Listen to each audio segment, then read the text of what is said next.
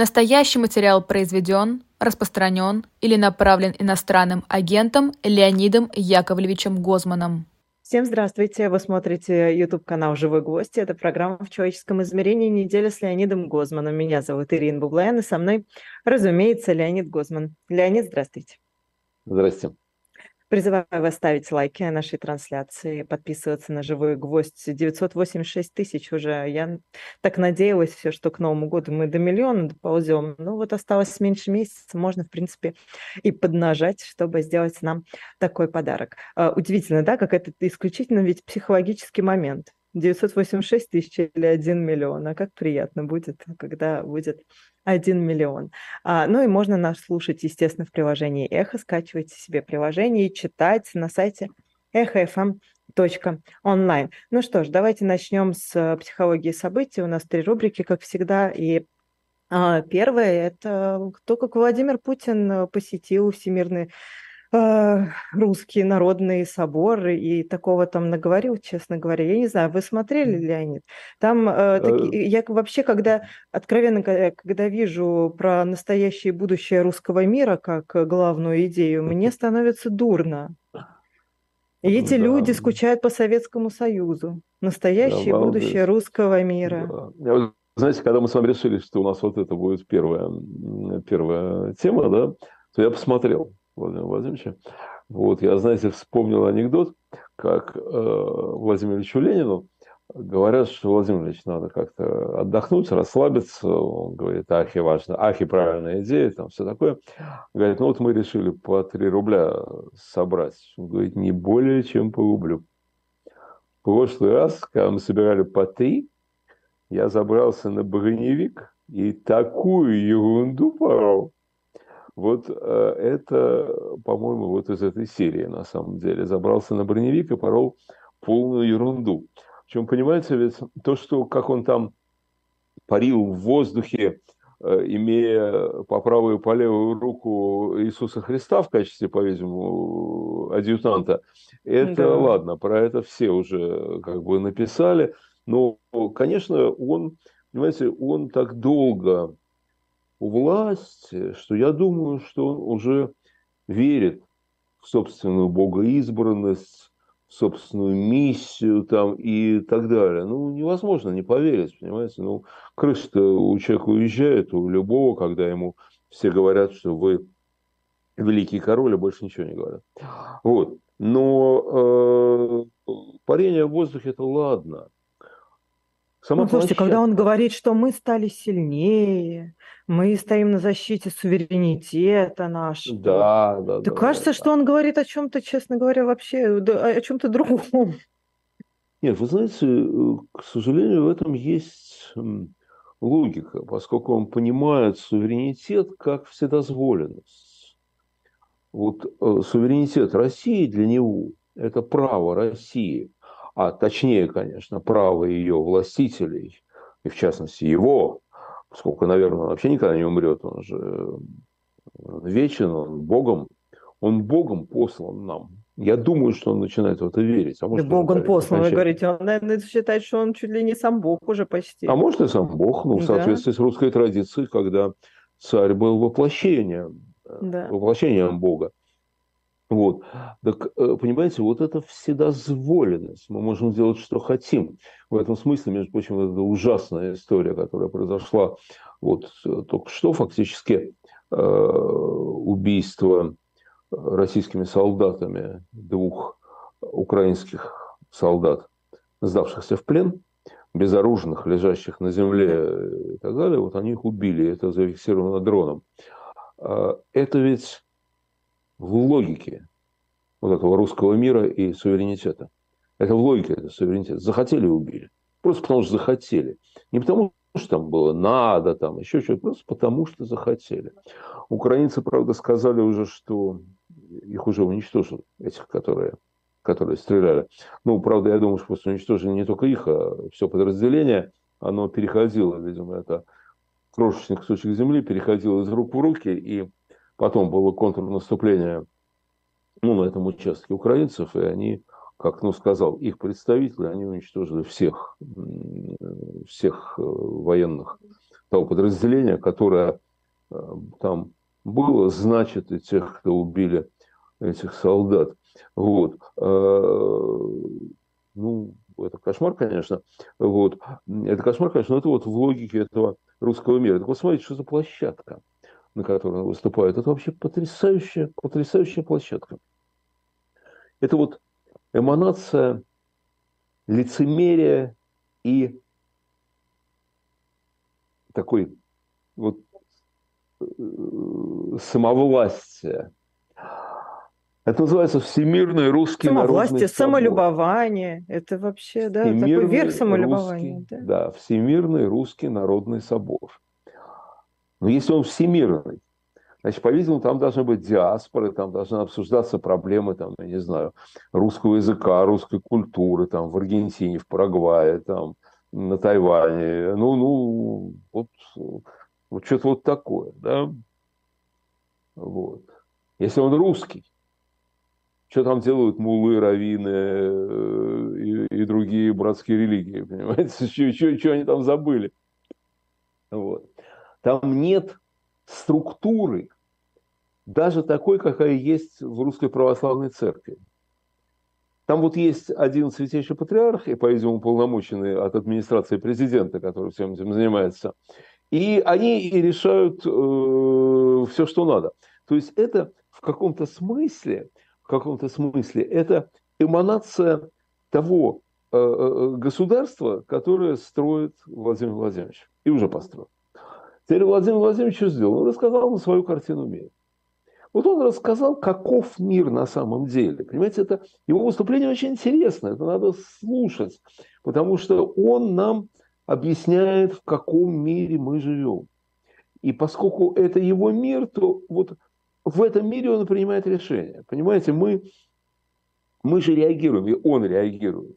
Не на реальность, ну как мы все реагируем, не на реальность, а на наше представление о реальности. Ну смотрите, если черная кошка по вашему мнению, приносит несчастье. Да? И вот она перешла дорогу, и вы стоите, ждете, пока кто-нибудь другой пересечет вот ее траекторию. Да? То кошка виновата? Нет, кошка не виновата. А кто виноват? Ваше представление, ваш стереотип, ваше суеверие, правильно? Да? Поэтому, когда Ой, ну, Леонид, говорит... это очень сложно. Проще очень же думать, сложно. что кошка виновата. Нет, ну вы-то можете думать, что Ну что нет, или кто-то другой виноват вообще, нет. что вот кошка появилась у вас на пути. Э, кошку вам специально подпустили, американцы. Конечно, это, вот, нет? да, Конечно. да, да, вот. Но ваш, вы реагируете на свой образ черной кошки. Понимаете? Да. Он реагирует на свой образ Запада. Это всегда так. Когда э, советская власть в первые годы своего существования реально верила, ну вот я имею в виду персонификаторы этой власти, ее лидеры, да, они реально верили в то, что империалистические державы на нас нападут. Они реально в это верили. Так? Ну, это видно из их там воспоминаний, переписки там и так далее. Поскольку они в это реально верили, они готовились к войне. Понимаете? Они готовились к войне не исходя из реальности, а исходя из своего представления о реальности. Это всегда так. И, ну и потом началась война. И у Путина это также. Вот он рассказывает, что за мир, в котором мы живем. Это на самом деле интересно. Вот у меня есть несколько тезисов. Я смотрю в телефон не потому, что я в него играю, а потому что у меня не работает принтер. Э, и я я думаю, вы там по цветам шарики лопаете. Да, да, да, да. Вот, пример, примерно так. Шо, ну, чтобы не так скучно было, Эр. Чтобы ну, не конечно, так скучно было. Конечно. Вот. Ну, вы-то меня понимаете, да? Я, кстати, Разумеется. занимался когда-то психотерапией, вот, и я вам скажу, что иногда э, с клиентом бывает ужасно скучно. Ну, вот это, это бывает на самом деле, ужасно скучно. Вот, и мне очень помогал кот, который приходил и любил у меня сидеть на коленях в это время.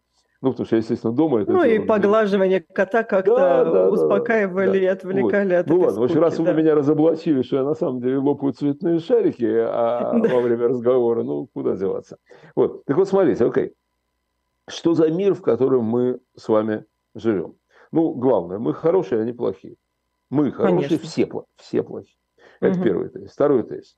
У них нет ничего, кроме ненависти к нам, то есть русофобии. То есть, понимаете, он знает, что они ни к чему не стремятся вообще, кроме уничтожения нас. Понимаете, вот как в том этом самом, им не, им не золото кумира, а борьба с борьбой за мир. Вот, э, про сионистов. Это вот фантастическая вещь, понимаете? Он сводит весь, в его понимании, весь мир вращается вокруг нас. Понимаете? Вокруг него. Весь мир вращается вокруг него. И в этом мире ничего, кроме ненависти к нему, нету. И вот эта вот ненависть к нему, она такая определяющая. Она ни с чем не связана, она природная. Разве что она связана с нашими успехами, которым они завидуют. Что за успехи, не важно. Это, это, все, это все ерунда полная. Да?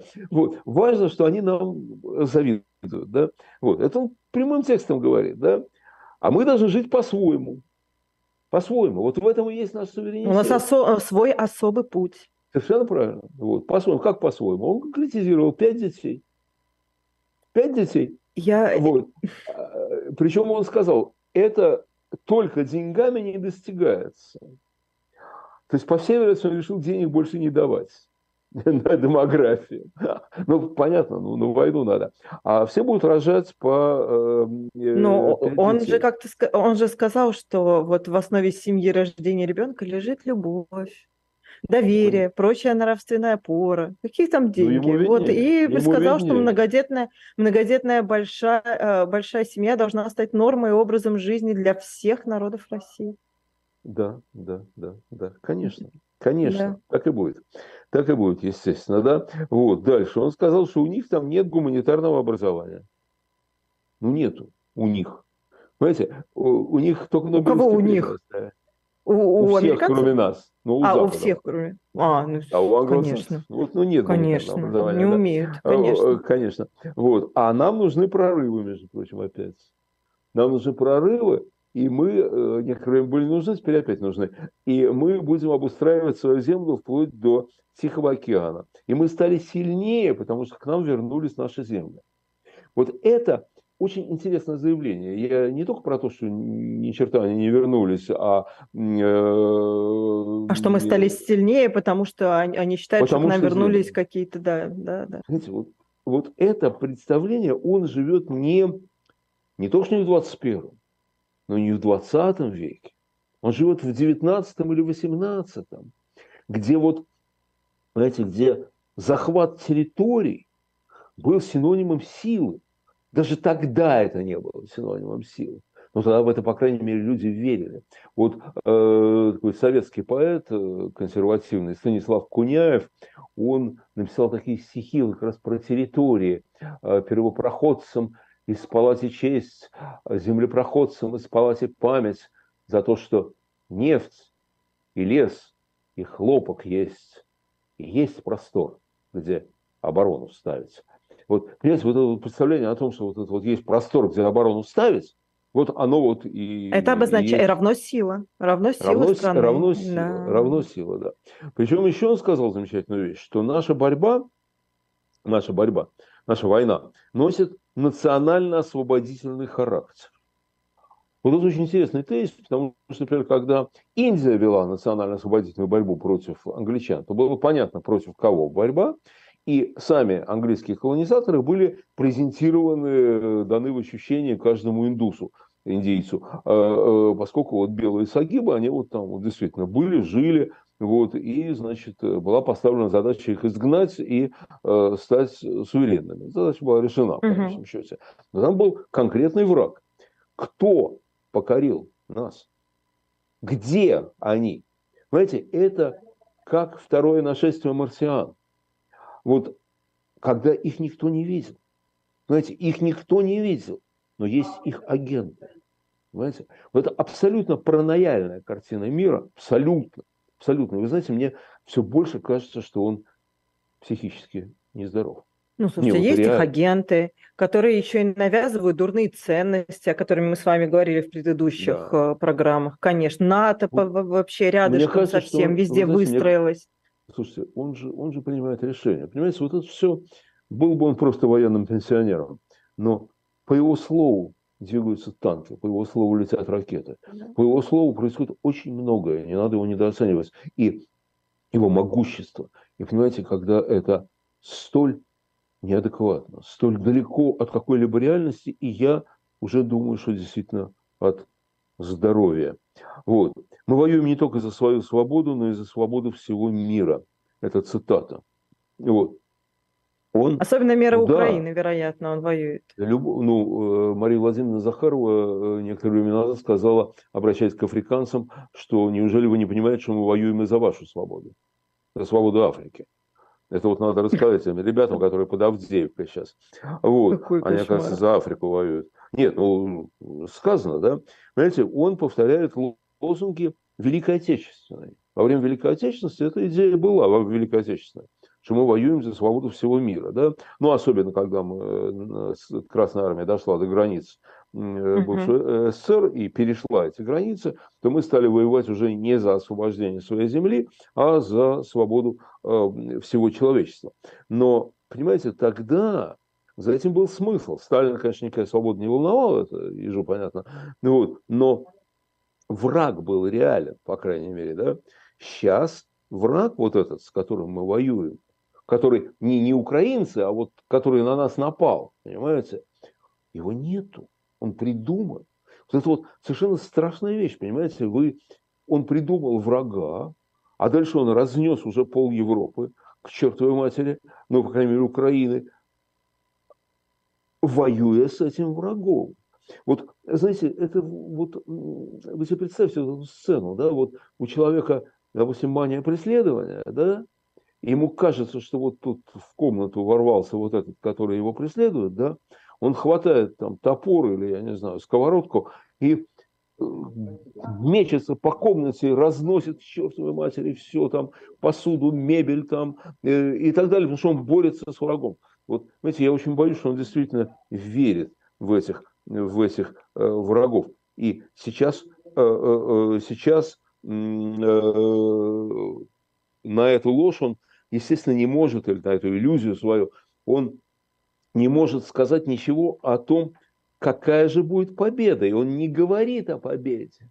Вот обратите внимание, обратите внимание, он не говорит о победе.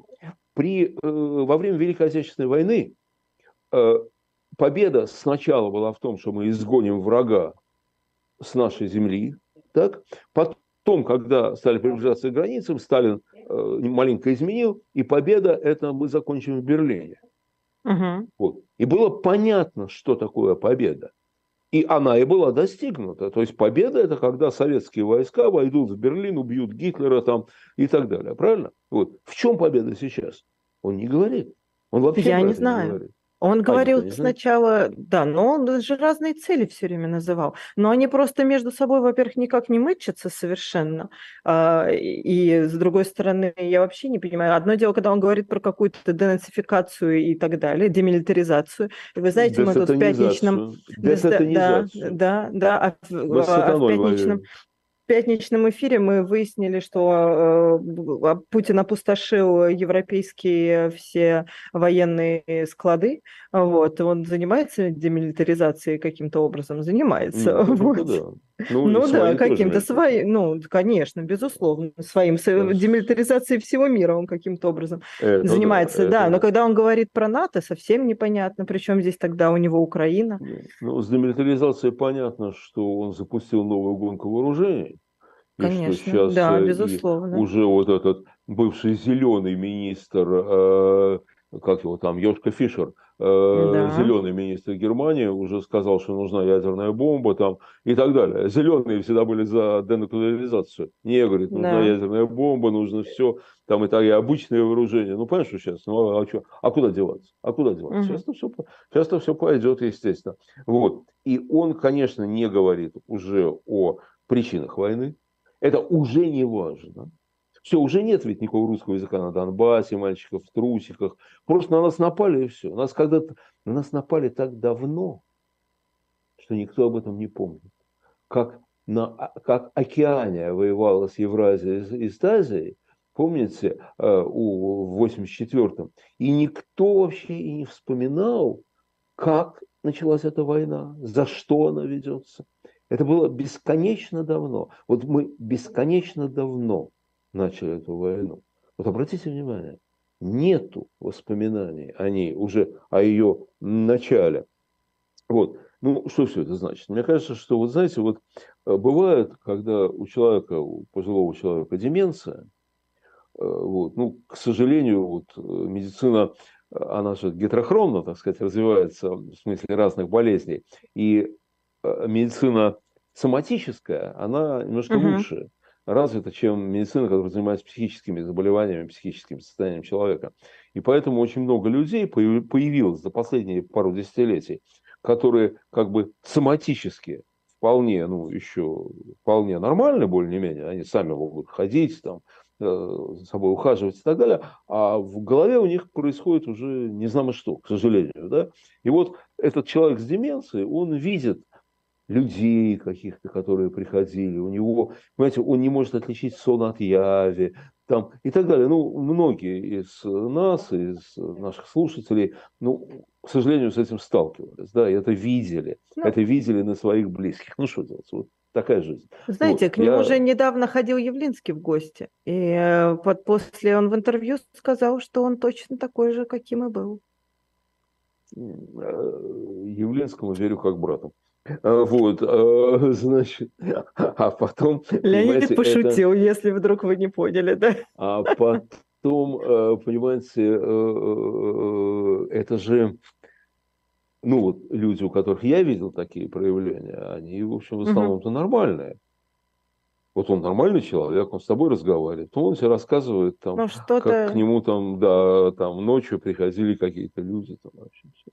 Но вполне вот. нормально об этом рассказывает. Да, да, да. И я думаю, что он в эти миражи реально верит. Я думаю, что он начал говорить об этом по прагматическим соображениям. Когда-то, много лет назад. А потом он поверил. Не смог остановиться? Знаете, а, вот так. Стал вот. верить. Знаете, вот я вам расскажу, один эксперимент был такой психологический. Угу. Я, я все-таки психолог. Ну, это я люблю, напоминать. давайте, конечно. Я должен об этом напоминать. Это, а я это очень люблю. Мне кажется, нам чаще нужно рассказывать ну, про да, подобные эксперименты. Давайте. Берут испытуемых и выясняют их отношение к какой-то проблеме. Ну, например, оно черное или оно белое. Ну, прошу, угу. Не, задуманивать мозги, да? Значит, дальше берут тех людей, которые говорят, оно точно черное. Так? И тех, кто говорит, оно точно белое. Тем, кто считает, что оно точно черное, дается задание, ну так, для игры, для прикола, обосновать, что оно белое. А тем, кто считает, что оно белое, обосновать, что оно черное. То есть вы должны говорить против своих взглядов. Да. А знаете, к чему это приводит? Вы начинаете верить. Вы, начав говорить на белое, черное по распоряжению экспериментатора, начинаете верить, что оно черное. Человек не может все время что-то повторять и совсем в это не верить. Понимаете, вот он не может. Ну, ну, человеческая природа, она вот такая, да? И мы начинаем верить. И я думаю, что Владимир Владимирович, он реально, реально в это, э, реально в это верит. Вот, мне так кажется. Вот. И вот этот мир произвола, понимаете, мир произвола, который он строит, он же поразительный. Это же не только его право. Это, это на все вертикали. Вот смотрите, Навальному предъявили сейчас новое обвинение. Говорят, что уже 14 что ли, уголовное дело у него, да? Вот. 14 Слушайте, а вы знаете, в чем его обвиняют? Вандализм. В вандализме. Вандализм. Да. Но в чем вандализм? Не, говорят. Сказали. Не говорят. А зачем ему знать?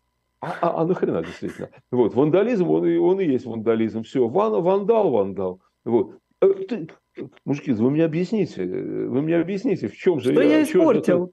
Навандализировал-то, да? Да. Вот. А, не надо. Где а не я нехорошее слово да? написал? Да, да. А ЛГБТ, запрет ЛГБТ, ну это же, это же сказка. Они запретили организацию, которой нет. Ну нет же вот этого международного движения ЛГБТ. Поэтому, кстати говоря, и ответчиков не было на суде. А наперед, а когда появится, чтобы сразу уже была запрещенной. Да, да. Очень Здесь, может быть, вот. очень может быть. Но, понимаете, да. вот это вот запрет на то, чего нету, это совершенно гениально. Да? И вот, посмотрите, вот это он все, эту чушь прекрасную он, как бы, Владимир Владимирович, нес там, да. президент, да, нес, все замечательно. а что он сделал? Вот это он все говорил то ли 4, то ли 5 дней назад. Так? Что произошло за эти дни после его выступления, где он объяснил про национально-освободительную борьбу, там про русский народ, про пять детей там, и так далее. Что он сделал за эти дни? Он увеличил штатный состав армии на 175 тысяч. Так? Он приказал отлавливать призывников. И по всей Руси идут охота. Призыв в один реальная день. охота, да, да реальная в один день. охота на, да. на парней призывного возраста. Ну, совершенно, совершенно реальная, да? Да. Вот. Значит, и э, э, что еще он сделал? Э, рейды по гей-клубам. Угу. Рейды по гей-клубам. Начались. Вот, понимаете, ну, это, конечно, вообще, вообще вот эта их ненависть к ЛГБТ, это, конечно, фантастика, потому что здесь смесь и того, что они хотят консолидировать народ против тех, кого народ и так не любит, да, как бы их консолидировать вокруг себя, потому что они главные борцы, оказываются, да, и здесь их внутренняя гомофобия, конечно, да, но вообще вот представить себе вот на фоне войны, на фоне всего, чем они занимаются. Они лезут людям в постель и объясняют, кому с кем можно спать, а кому с кем спать нельзя. Ребят, ну можно. Кому аборт можно разберут. делать, кому аборт делать да, нельзя. Конечно, конечно. Но аборт это, мы с вами говорили, по-моему, в прошлый раз, это говорили, как раз говорили, очень да. логично, потому что аборт это э, акт свободы. Знаете, женщина сама решает, я хочу иметь ребенка или я не хочу иметь ребенка. Это ее свобода, мое тело, мое дело. Да? Да. Вот. И они против конечно. свободы. Вот. Но ЛГБТ тоже, конечно, против свободы. Вот, вот, и, вот, понимаете, вот как раз это такой контраст. Вот он говорит что-то, что кажется не имеет никакого отношения к реальности вообще, и можно просто посмеяться над э, несколько выжившим из ума человека, да? Угу. Но ведь действия наступают немедленно. Немедленно наступают действия. И, понимаете, вот что он на самом деле сказал, это видно не только из его слов, а из его дел, которые следуют сразу после того, что он сказал. Вот. Так что Русский народный собор ну, это классное место. Но, вы знаете, он, э, пару минут еще этому уделим, э, потому что я не, не могу вас не спросить, узнав, что вы, оказывается, выступали на подобном мероприятии, правда, много лет назад. А это всегда было таким э, убогим зрелищем, простите за да, не, ну, смотрите, это было, мой язык. ну как, много-немного, черт его знает, 12 лет.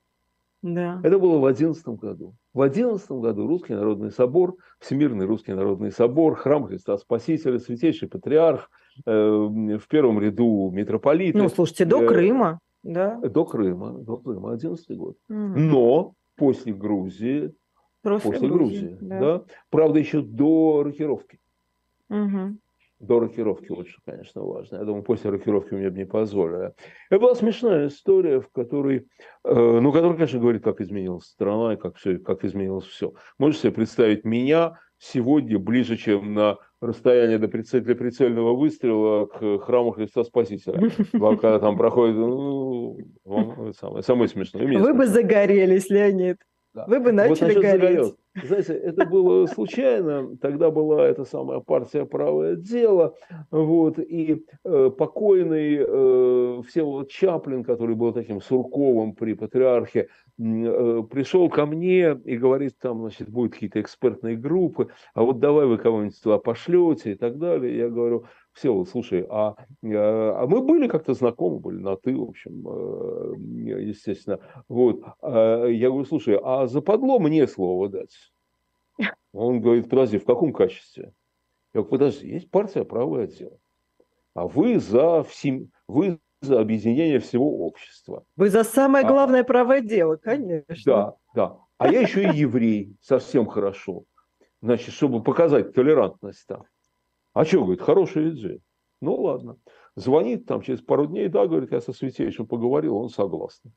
Ну, хорошо, я прихожу туда, вот, сажают в первый ряд, вот, с другими спикерами, слова не дают. Ну, идет пленарка, а мне слова не дают. А я сижу как дурак. А я к этому выступлению очень готовился. Там Для красоты вас слово, посадили.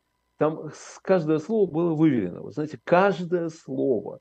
Там была их стилистика. Они не могли на нее э, никак вот реагировать. А сам, само выступление было абсолютно антиклерикальным. Абсолютно, стопроцентно. И против РПЦ в ее нынешнем выражении. Я там прямо сказал, что я хочу, чтобы крупнейшая церковь моей страны вдохновлялась примером святейшего патриарха Тихона, но не Сергия. Тихона, это которого большевики замучили да, в тюрьме. Да, да. Понимаете? Вот. А они все сергианцы, естественно. Ну вот, я э, смс-ку даю Всеволоду, э, а он сидит в президиуме, что он как, а за базар ты будешь отвечать? Э, вот. Смотрю, он прочел, пошел к патриарху, что-то ему на ушко сказал. Пишет мне смс, ну? сейчас тебе дадут слово. И мне дали слово. Это было очень интересно. Это не было так омерзительно, как сейчас. Хотя, конечно, тоже достаточно омерзительно. Какие-то казаки ряженые, какие-то девочки-припевочки, белый верх, черный низ, какие-то еще чего-то. Ну, конечно, конечно, они меня ненавидели. Если бы у меня было доказательство, вот, ну, я, я атеист, да, вот я получил доказательство того, что Бога нет. Потому что когда я шел, спускался после выступления, я проходил мимо всех митрополитов, они на меня так смотрели, что если бы Бог был, то меня бы испепелило там, прямо там, прямо там, да, вот. А, но нет, не испепелило. И более того, вы знаете, я там убедился в одной важной вещи, ну, которой я потом много раз убеждался. И, вы знаете, со всеми надо говорить. Со всеми надо говорить.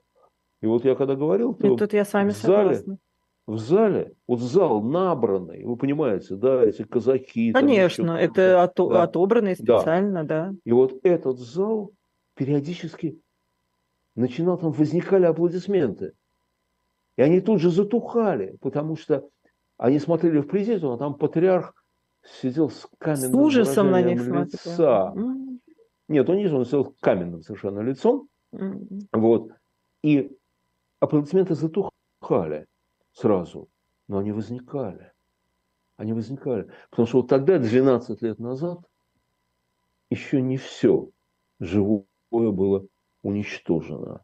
Я думаю, что сейчас уже аудитория, зал соборов, храма Христа Спасителя уже наполнен людьми, которым не надо смотреть на лицо патриарха, которые сами понимают, кто враг.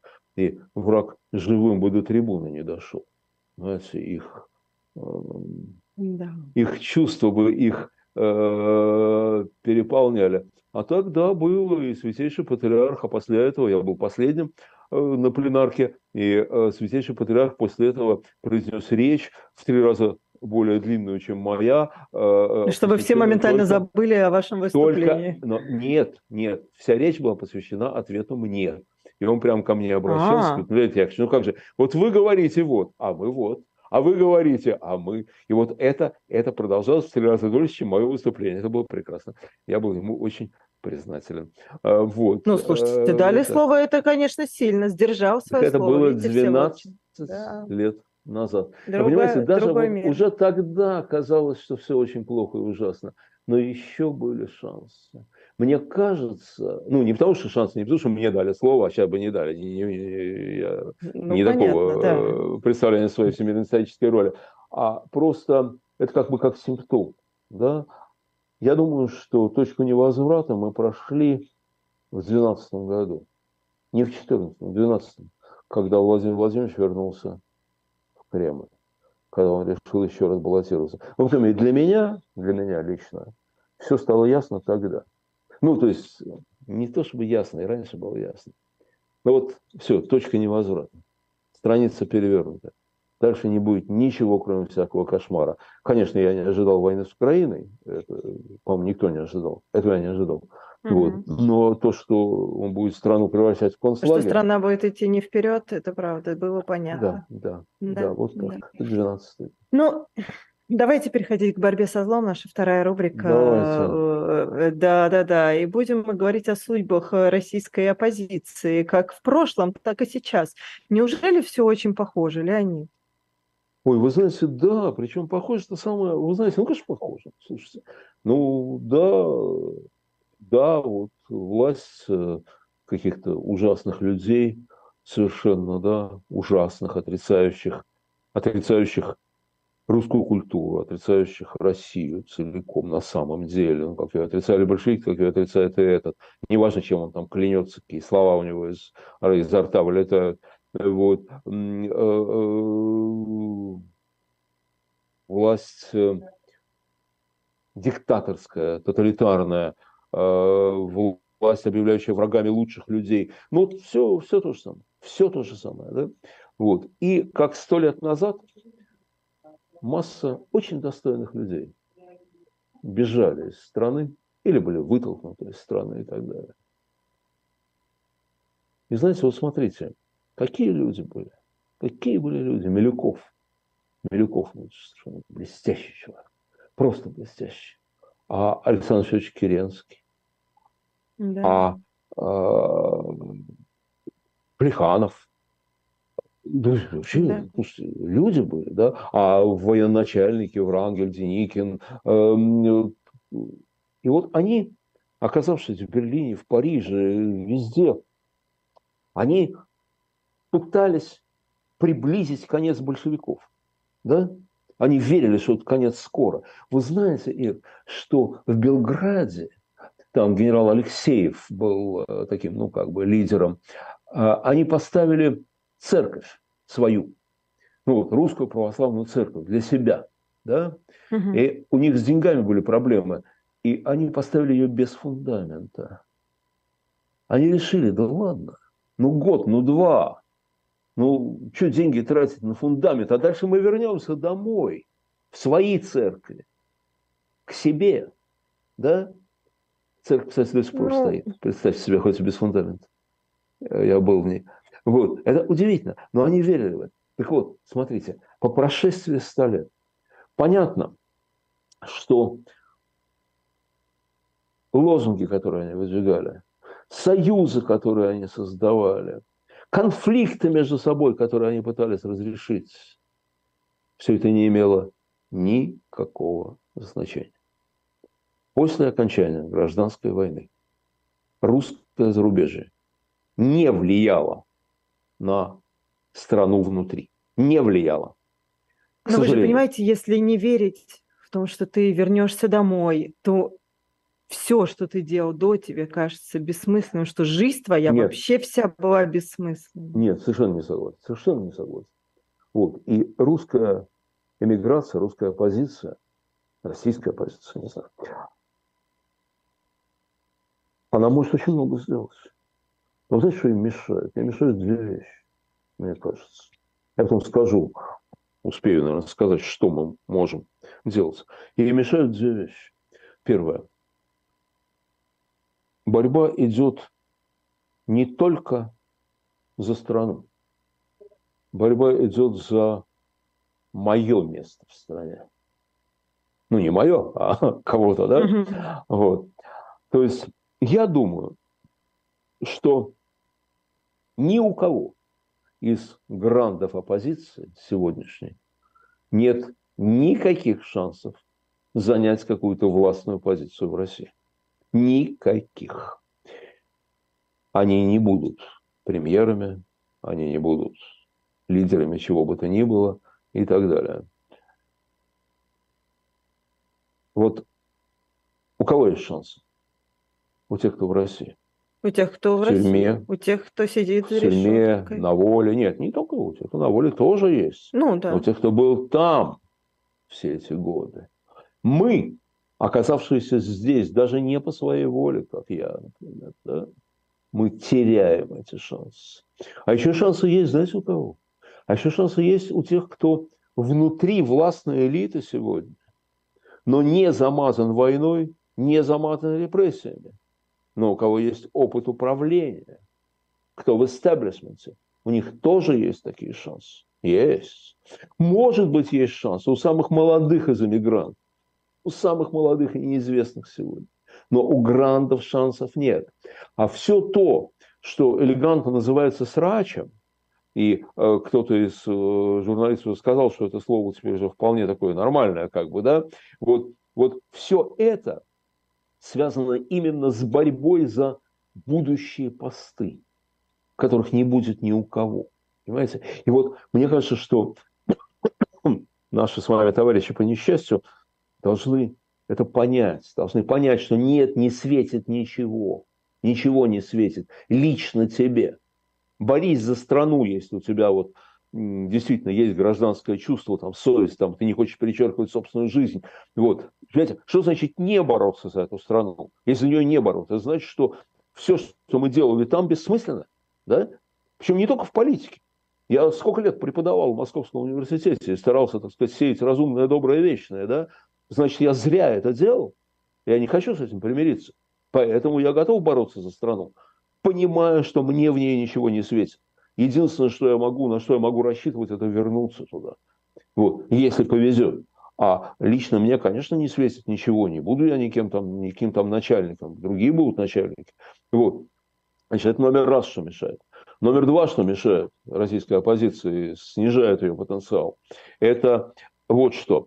Это, ну, это мы 20 раз говорили, я повторяю это как этот самый, э,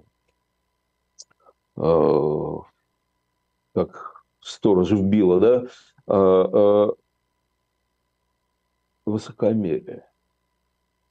Ну, нельзя к согражданам обращаться с поучениями. Ну, нельзя не понимать, что люди не все такие, как ты. И ты не имеешь права быть высокомерен по отношению к ним, к тому, у кого нет образования, к тому, кому задурили голову, к тому, кто верит в то, что ему говорят, ты не имеешь права быть к нему высокомерен. Вот те негодяи, которые расстреляли украинских солдат, только, только возмездие только возмездие, с моей точки зрения. Да? Они убийцы, они преступники. Но те, которые не совершали преступлений, ну что же вы их-то отталкиваете от себя, что же вы их-то гнобите? Они нормальные люди, они чуть не хуже тебя. Им меньше повезло в жизни, они не получили образование. У них родители были не с университетским образованием, а с пятью классами.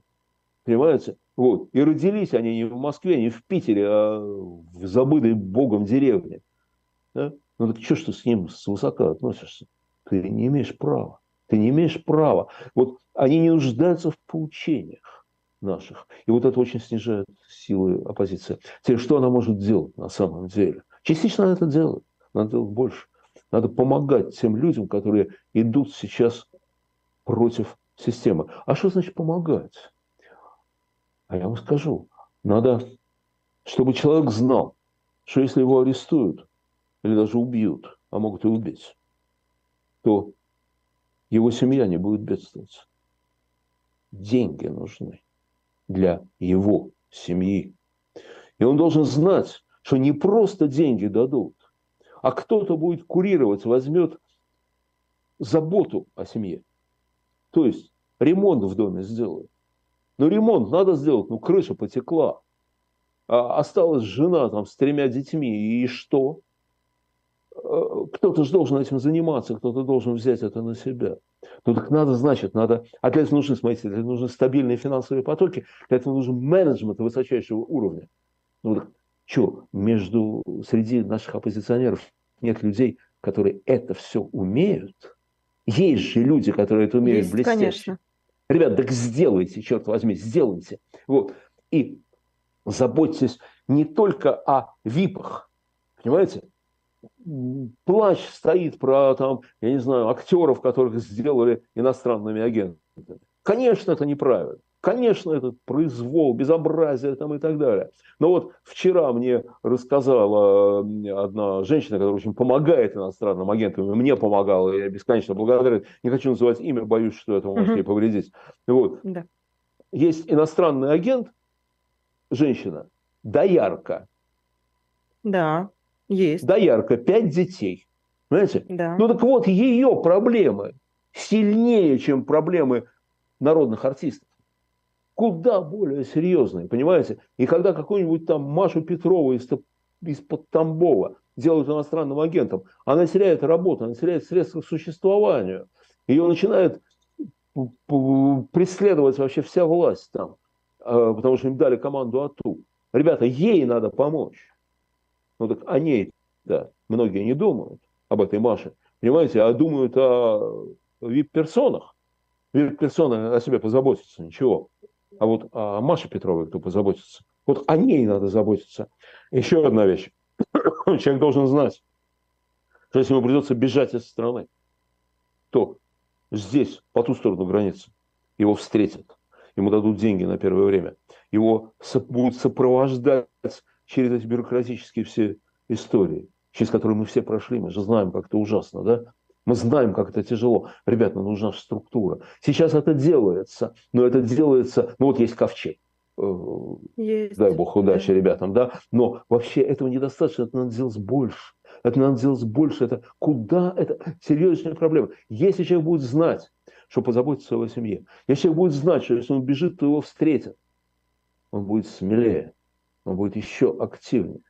Ну так, ребят, ну если мы не можем быть в том строю сейчас, понимаете, вот мы не можем, нас выгнали. Ну давайте поможем тем, кто еще в бою сегодня. Да? Вот это, это то, что можно делать то, что можно делать. Ну и многое другое. Но вот мне кажется, что вот, э, э, ну тут можно долго говорить, боюсь, что у нас нет, боюсь, что у нас нет э, времени, можем как-нибудь поговорить специально о тех позитивных шагах, которые могут предприниматься. С радостью и которые поговорим. частично предпринимаются. Ну, например, интеллектуальный вот. потенциал российской оппозиции – он используется активно для аналитической работы, для программной работы. Это очень важно. Этого не видит широкая публика, но это будет востребовано. И для лоббирования используется. И здесь, кстати, вот лоббирование должно осуществлять гранды. И они это и делают. Потому что председатель Европарламента не будет говорить со всеми. А вот конкретно с этими тремя людьми он будет говорить. И они к нему приходят или к ней, кто там сейчас, я не помню, да, вот, и говорят, смотрите, они им говорят, вот эти наш, говорят им, отмените дискриминацию по паспорту. Что за средневековье? Они говорят, не сдавайтесь, поддерживайте Украину, не сдавайтесь Путину и так далее. Да? Это лоббирование, в котором мы все заинтересованы. И это, кстати говоря, делается. Вот. Хотя может сделаться и многое другое, но надо преодолеть вот это. Не надо себя видеть премьером, и нельзя относиться свысока к соотечественникам. Но для этого рубрика «Борьба со злом» у нас с вами, к счастью, каждую неделю есть, поэтому мы попробуем с вами да обо всем этом поговорить. Да, но у нас остается целых 7 минут до конца эфира, а у нас еще третья рубрика, еще по ту сторону событий. Да. И, э, да, ну, закончилось перемирие, уже вовсю ракетные удары наносятся в обе стороны. Хотя до сих пор не возобновилась наземная операция. Да. Пока не. Удары, ну, я думаю, да. Ракетные удары, да. Я думаю, что возобновится. Вот, ну, как бы у нас с вами, по-моему, общая позиция по поводу этого конфликта. Мы ее неоднократно высказывали, не хочу Высказывали, ее повторять. да, безусловно. Да, не хочу ее повторять за ее как бы очевидностью для большинства наших слушателей на самом деле, да. Вот, э, у Солженицына в круге первом один из его героев говорит, что все на самом деле просто. Волкодав прав, а людоед нет.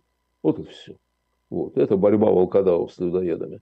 И уничтожить людоедов, с моей точки зрения. Вот.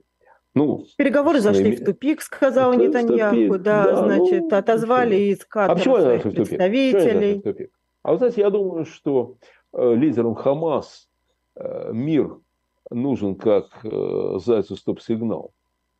Зачем им мир? Скажите, пожалуйста. Зачем им мир? Ну, Я думаю, что за время перемирия они успели сбежать из Газы. А война, мир означает, что надо что? Там жизнь налаживать. Они не умеют и не хотят. Эти сволочи, за, получая по миллиарду долларов почти в год от одной Европы, они не удосужились построить бомбоубежище для жителей Газа. И когда их говорят, а как же так? Они говорят, пускай он строит. Это сказал член политбюро Хамас. Они там сделали 500 километров туннелей для себя. Туннели, да. Да, а не для людей. Да? это военный объект. Из материалов для Но... труб делали оружие, да, мы да, это конечно, да, нет, конечно. Да. Отвратительно. Вот. Поэтому им не, не нужна, им не нужен мир, им нужна война. Они вернутся к войне, они опять будут собирать деньги, они опять будут воровать безумно. Они же миллиардеры. Они же миллиардеры. Среди них, среди руководства Хамас несколько миллиардеров и 600 миллионеров. Ну, долларов, понятно, да? да? Угу. Вот. То есть, конечно, для них это выгодно. Но я подумал, вот что, тут есть еще один вот, это более-менее очевидная вещь, что Хамасу не нужен мир. И поэтому мир недостижим. Если бы он был нужен мир, можно было бы договориться. Но другое. Посмотрите, в Дагестан прибыли угу. беженцы из Палестины. И Дагестан их принимает буквально на высшем уровне. Там какой-то главный начальник Дагестана в День матери посетил, или в день там чего-то, что-то сейчас было, вот, посетил каких-то матерей, там картинка такая, значит, эти арабские женщины с огромным числом детей, а он их всех посещает, и какие-то слова им говорит, там и так далее. Их ну, пусть лучше, знаете, посещают, чем евреев ищут. Ну да. Так вот, я вот думаю, а зачем это все? Я, знаете, уж такой я циничный человек. Не верю я в добрые чувства Но это показательные какие-то. Российских регионов, руководителей да. российских регионов. Нет у них ну ни, ни совести, Какая ничего, у вас да? версия? А вот оно что.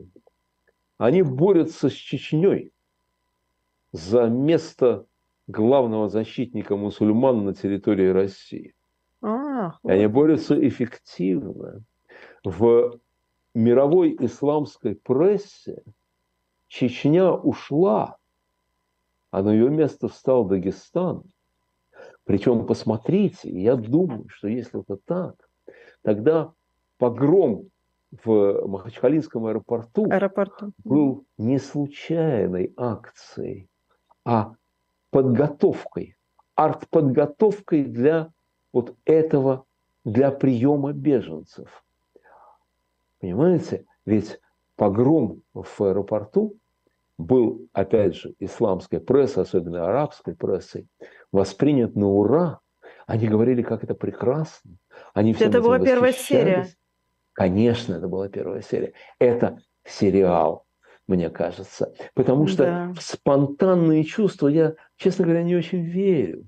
Да еще и, да и подавить это на самом деле нефиг делать. Ну, слушайте, ну какие проблемы-то, Господи.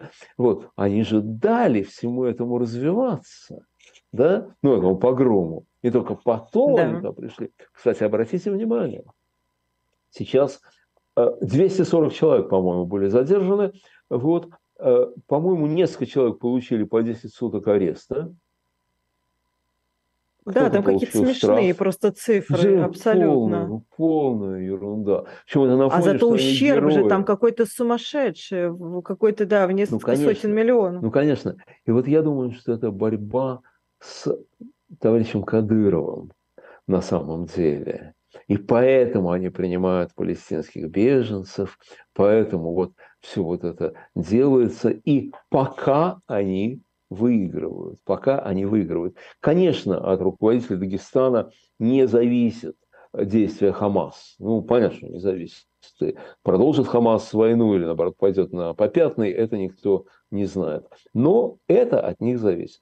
Ну, и еще, конечно, вот, эм, э, конечно, надо понимать и понимать, в каком тяжелейшем положении находятся руководители Израиля, военные, политические и так далее. Какой страшный выбор перед ними стоит. Просто страшно. Там же заложники. Там же заложники. Конечно. Вот. И это, конечно, не позавидуешь. Вот. Это не позавидуешь. Хотя, э, по-видимому, я слышал версию, что они надеются на то, что когда наземная операция будет подходить к концу, и они будут окружать какой-то дом, в котором там в подвале на чердаке содержится yeah. несколько заложников то они предложат их охране, у которой, конечно, приказ их убить, они им предложат жизнь. Жизнь им в ответ на жизнь заложников, в обмен на жизнь заложников. И, ну, надежда на то, что у боевиков Хамас сохранилось не гуманизм, это, конечно, о чем говорить. Инстинкт, сам, инстинкт, инстинкт выживания, самосохранения. Да, да. Угу. что они все-таки хотят жить. Вот на это единственный расчет, по-моему. Единственный расчет. Вот. И дай Бог, дай Бог. Посмотрим. Это была программа «В человеческом да. измерении недели с Леонидом Гозманом». Меня зовут Ирина Баблоян. И Леонид Гозман, спасибо всем. Ставьте лайк спасибо, нашей трансляции. Спасибо. И да. не впадайте в грех уныния. Не теряйте надежды. Спасибо и пока.